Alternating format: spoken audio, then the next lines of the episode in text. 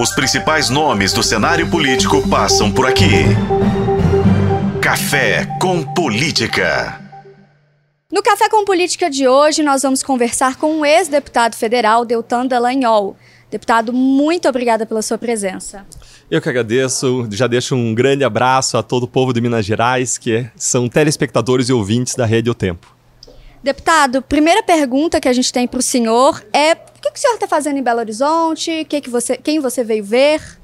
Hoje, depois que eu fui caçado, a grande lição da minha cassação é que uma andorinha não faz verão sem bando. Se você quer mudar o Brasil, você precisa fazer parte de um time de pessoas que acreditem nas mesmas coisas que você acredita.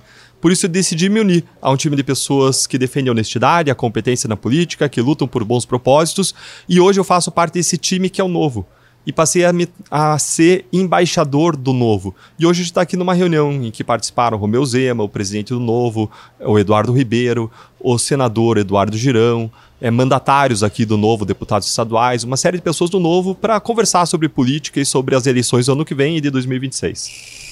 Deputado, quais são as suas expectativas uh, em questão do Partido Novo para Minas Gerais, agora eleições de 2024 e 2026? A minha expectativa é a melhor, porque o novo aprendeu com erros do passado e é o partido que representa a, a grande parte dos brasileiros, aqueles que apoiaram a Lava Jato, aqueles que estão na direita, sejam liberais, sejam conservadores, pessoas que defendem causas como a defesa da vida, do indivíduo, da família, o combate à corrupção, a, a contenção dos desmandos do Supremo Tribunal Federal e do governo federal ainda a luta pela liberdade de expressão, a promoção do emprego e da renda, como já veio acontecer aqui em Minas Gerais por meio do governador Zema, e ainda a defesa de que todo bandido, seja de colarinho branco, seja de rua, vá para o seu lugar que é a cadeia. Então, é, muitas pessoas se identificam com essas causas, com esses propósitos. O Novo é o único time, é o único partido que tem transparência nas suas contas, que tem um programa contra a corrupção e que nunca se envolveu em um grande escândalo de corrupção. E no momento que alguém vier se envolver, essa pessoa vai ser expulsa. Então, nós vemos cada vez mais pessoas buscando o Novo para estar tá junto em time, lutando por um Brasil melhor. A gente tem tido recorde de filiações, o que significa que o partido vem crescendo mês a mês e mais e mais.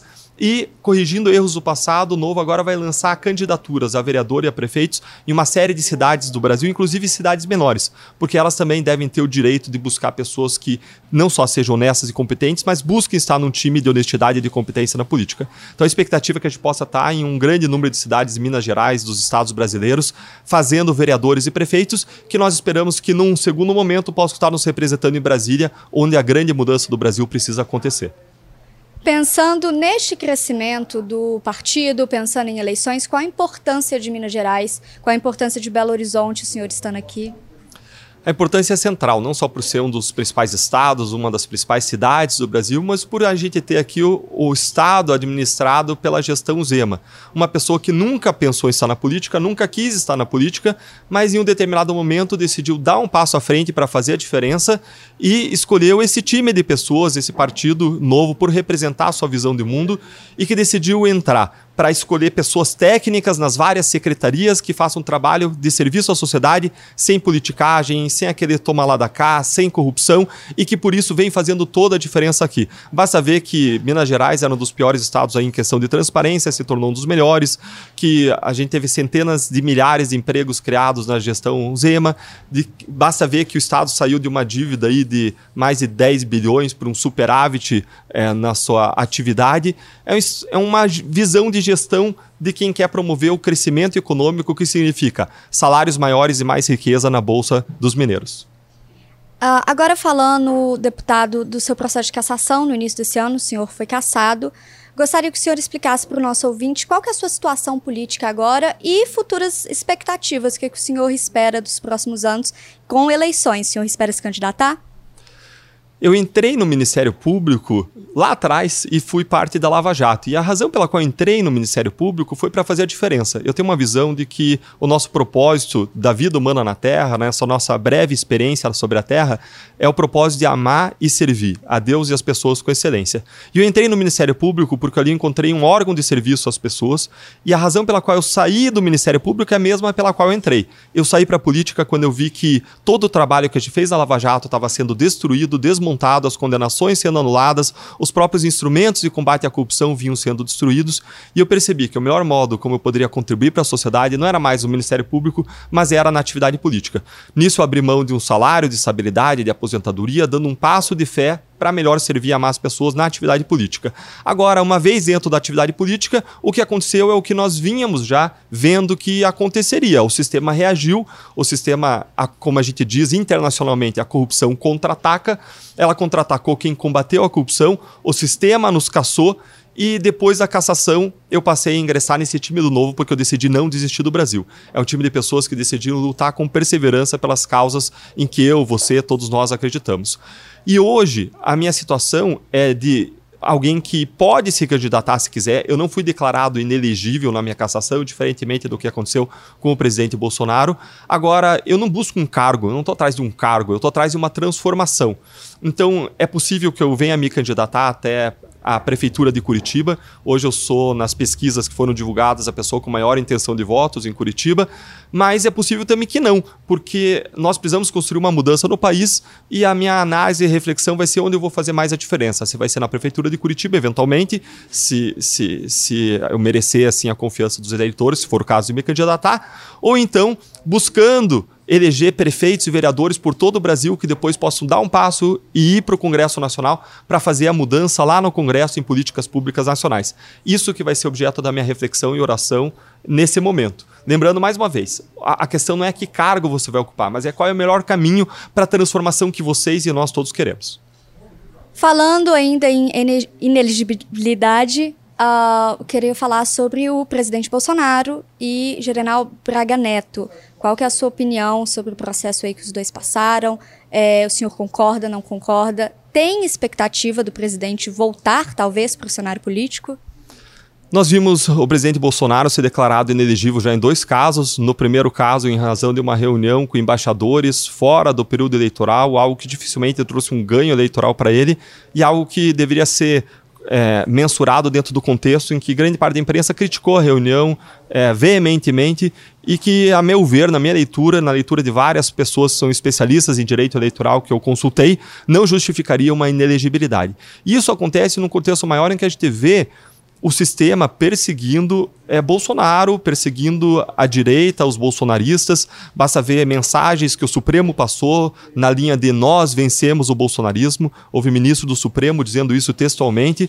Basta nós vermos ainda que casos de investigação criminal contra Bolsonaro estão sendo tocados diretamente pelo Supremo Tribunal Federal quando não tem ninguém ali com foro privilegiado. Ou seja, são casos que não deveriam ser tocados lá, assim como não deveriam ser os casos do 8 de janeiro. Então, é, é todo mundo enxerga. É, é, impossível alguém não ver que existe sim hoje um, uma maquinação de uma retaliação, de uma vingança do sistema contra Bolsonaro e contra os bolsonaristas. Isso é, é, é, é claro como a luz do dia. Vamos falar agora do cenário atual em Brasília. Qual que é a sua avaliação? Já estamos aí quase um ano de governo do presidente Lula. Qual é a sua avaliação até agora? Relação dele com o Congresso, medidas tomadas? Só complementando e finalizando o que você me perguntou na, na questão anterior, diante dessa perseguição que a gente vê tão clara à direita, eu acredito que é muito difícil que venha a ser revertida a inelegibilidade de Bolsonaro. E agora, o que a gente precisa fazer para virar o jogo contra a esquerda hoje é é, unir a, a, direita numa eleição, eventual eleição aí de 2026 com nome, seja o nome de Tarcísio, seja o nome de Zema, seja algum outro nome bom da direita que represente os valores, princípios é, da direita. Quando eu olho para o governo Lula, eu vejo um governo que está cumprindo os desmandos que já prometia que realizaria. Eu tinha duas grandes preocupações quando eu pensava na possível eleição do presidente Lula, e essa foi a razão pela qual eu lutei tão firmemente contra a eleição de Lula no segundo turno da, da eleição passada. É, porque eu já era, era claro para todo mundo que o eventual governo Lula seria o governo de uma pessoa que foi condenada em três instâncias por corrupção, e foi livrada, foi descondenada sem jamais ter sido absolvida pelo Supremo Tribunal Federal. E se ele chegou a ser condenado em três instâncias por corrupção, em mais de um processo ele foi condenado por corrupção e lavagem de dinheiro, e ainda assim foi eleito, essa pessoa chegando à cadeira de presidente, ela se sente com uma espécie de carta branca para fazer o que quiser. Afinal de contas, mesmo com tudo o que fez e desfez, foi eleito presidente. Fora o mau exemplo que isso representa para todo o país e para os nossos filhos. E o que nós vimos a partir daí foi um presidente eleito que passou a colocar uma série de ministros investigados é, hoje ou no passado por corrupção, por outros crimes praticados. Nós vimos ainda na Petrobras o presidente que ele colocou na Petrobras dizer que o programa contra a corrupção de dentro da Petrobras era uma quinquilharia, era algo ruim que tinha ficado da era Lava Jato. Nós vimos ainda partidos da base aliada entrando com ação perante o Supremo Tribunal Federal para que aquelas empresas que reconheceram corrupção, que confessaram corrupção, não pagassem o valor que elas se comprometeram a devolver para os cofres públicos, que elas disseram que elas roubaram. E se você está perplexo aí ouvindo, tentando entender, é isso mesmo, é confuso, porque é, pra, é difícil de você conceber que alguém tenha coragem de entrar com uma ação para impedir que quem roubou devolva o dinheiro que roubou e que confessadamente roubou. Essas empresas reconheceram, se comprometeram a devolver o dinheiro e partidos da base do Lula entraram com ação para que essas empresas não paguem, não devolvam para nós aquilo que elas roubaram.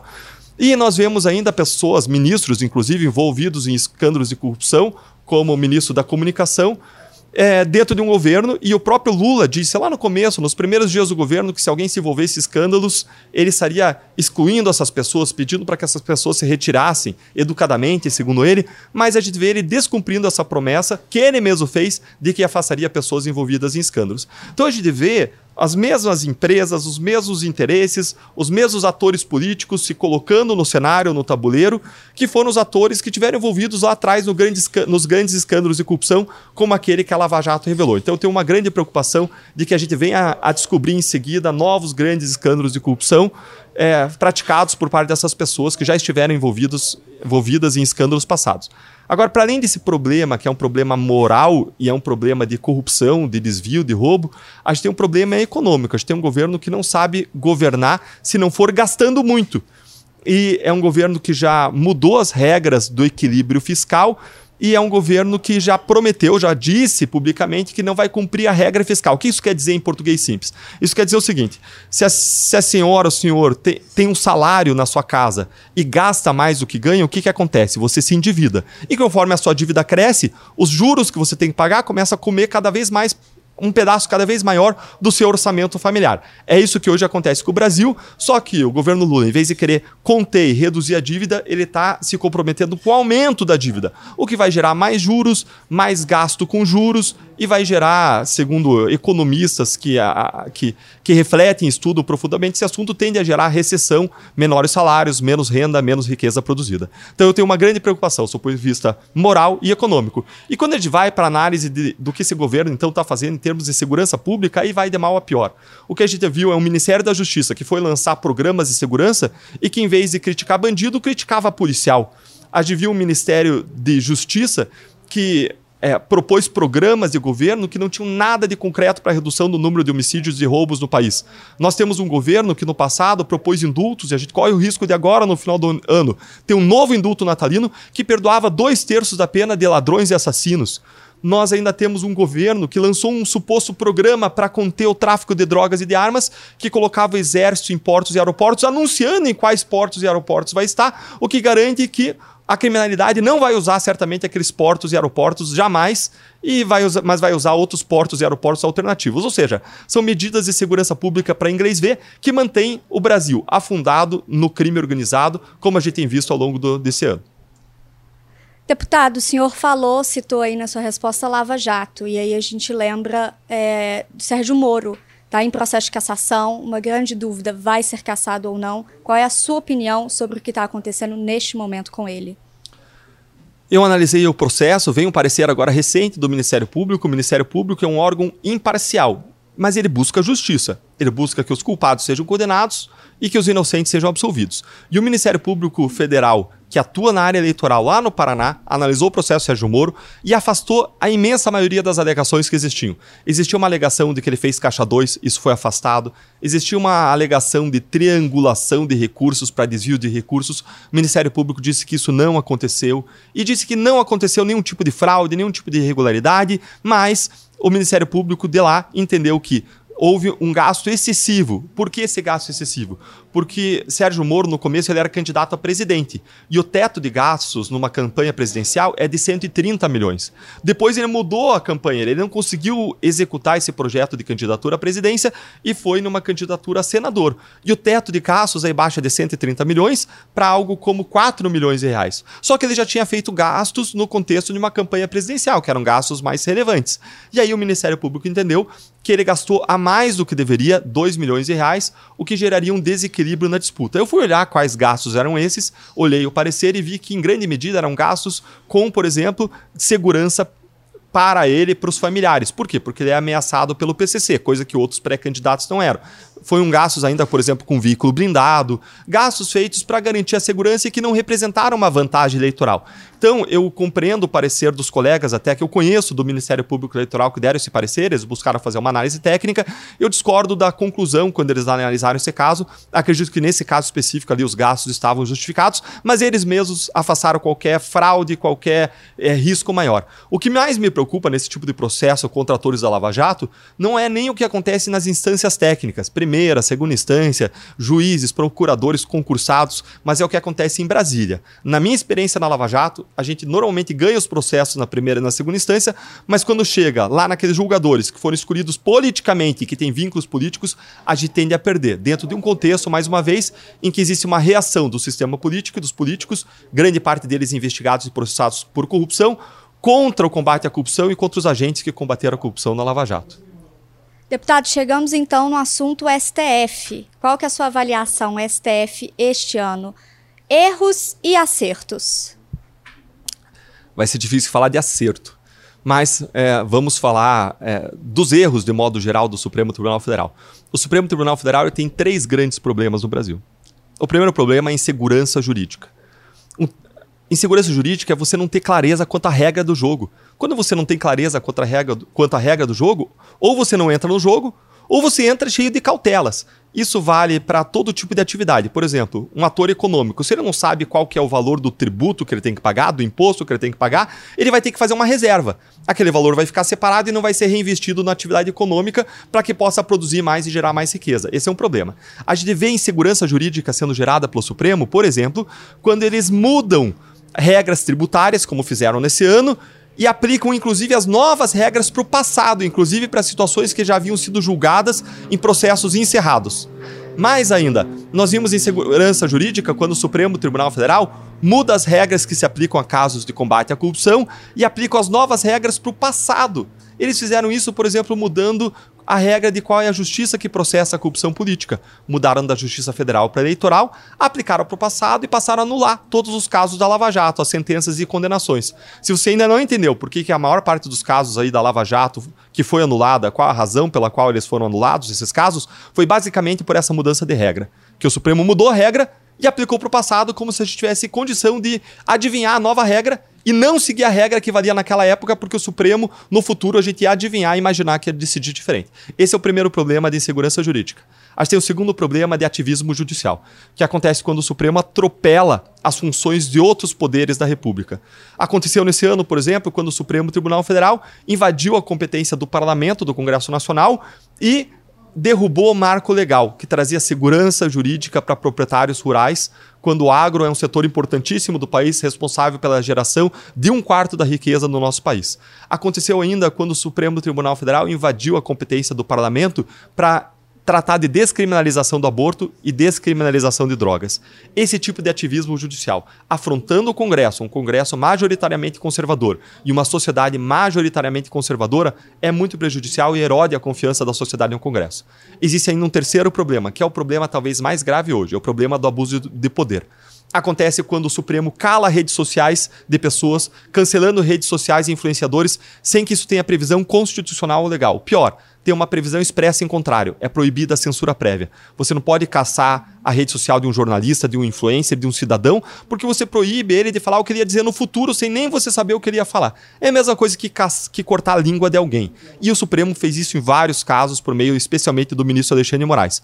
Nós vimos ainda o julgamento dos casos do 8 de janeiro em um tribunal que não é competente, sem direito a recurso e que condenou senhorinhas presas com um terço e uma Bíblia na mão a 14 e 17 anos de prisão. O que é absolutamente desproporcional e injusto. Então nós vemos hoje o Supremo Tribunal Federal funcionando num modo vingança em relação a pessoas que são consideradas adversárias do governo adversárias do Supremo Tribunal Federal. Nós temos vários problemas no Supremo, nós precisamos conter esses abusos do Supremo Tribunal Federal. Agora, isso precisa ser contido pelo Senado Federal, que até deu uma reagida nesse final de ano, mas menos do que seria necessário. Parte dessas pautas, deputado, agora vão para a mão do novo ministro do STF, Flávio Dino, aceito recentemente depois de uma sabatina no Senado. Qual é a sua opinião sobre a presença de Flávio Dino no STF agora? O dia em que Flávio Dino foi aprovado para se tornar ministro do Supremo, naquela manhã eu recebi um prêmio de excelência parlamentar por ter sido o melhor parlamentar do estado do Paraná, enquanto é, meu mandato não foi cassado precocemente. E aquele dia era para ser um dia de alegria, mas para mim foi um dia de preocupação e de tristeza já desde o primeiro momento, porque se anunciava a aprovação do Flávio Dino como ministro novo do Supremo Tribunal Federal. E o ministro Flávio Dino ele tem uma série de problemas. Um problema é o problema de que ele é comunista, um regime que foi responsável pela morte de milhões de pessoas ao longo do tempo, é, quando o Supremo Tribunal Federal deve ser especialmente um tribunal de proteção a direitos e dos direitos humanos. Um segundo problema é que o, o, Flávio Dino ele foi um péssimo ministro da Justiça e um ruim governador do Maranhão. Basta ver os índices econômicos do Maranhão antes e depois do governo dele e basta ver o que ele não fez como é, ministro de Justiça dentro do governo Lula. Flávio Dino ainda tem um perfil autoritário. Ele mandou instaurar investigações contra agentes da Lava Jato sem indicar qual é o crime que teria sido praticado do Código Penal, porque não existia crime do Código Penal praticado. Mais ainda, mandou instaurar um inquérito contra jornalista por crime de fake news, quando não existe esse crime de fake news no Código Penal. Que um jornalista que, coincidentemente, era um adversário político do governo. Então ele tem um perfil autoritário, ele tem um perfil político, e o que me surpreende é que muitas pessoas tenham criticado a saída do Moro Sérgio Moro para o Ministério da Justiça, que era um juiz técnico que atuava tecnicamente, indo para uma função política e levando uma carga técnica, o que é legítimo, que é algo até recomendável. Você precisa de pessoas técnicas dentro de funções políticas. Agora, quando a gente vê um movimento contrário, muitas pessoas que criticaram o movimento do Sérgio Moro agora estão caladas, quando é exatamente o movimento ruim, que é a saída da pessoa que estava na função política, levando o aspecto político para uma função que deveria ser técnica. Lembrando que o perfil do judiciário é de aplicação da Constituição e das leis. É daí que vem a legitimidade dele. E quando o judiciário faz política, ele erode a sua legitimidade. O risco é que a gente tenha um, mais um ministro com perfil político, como o perfil do Gilmar Mendes, e com perfil autoritário, como o perfil do ministro Alexandre Moraes. Perfeito. Deputado, muito obrigada pela disponibilidade. Estando em Belo Horizonte, em Brasília, a equipe do Jornal o Tempo está aqui à sua disposição. Vamos conversar. Muito obrigada.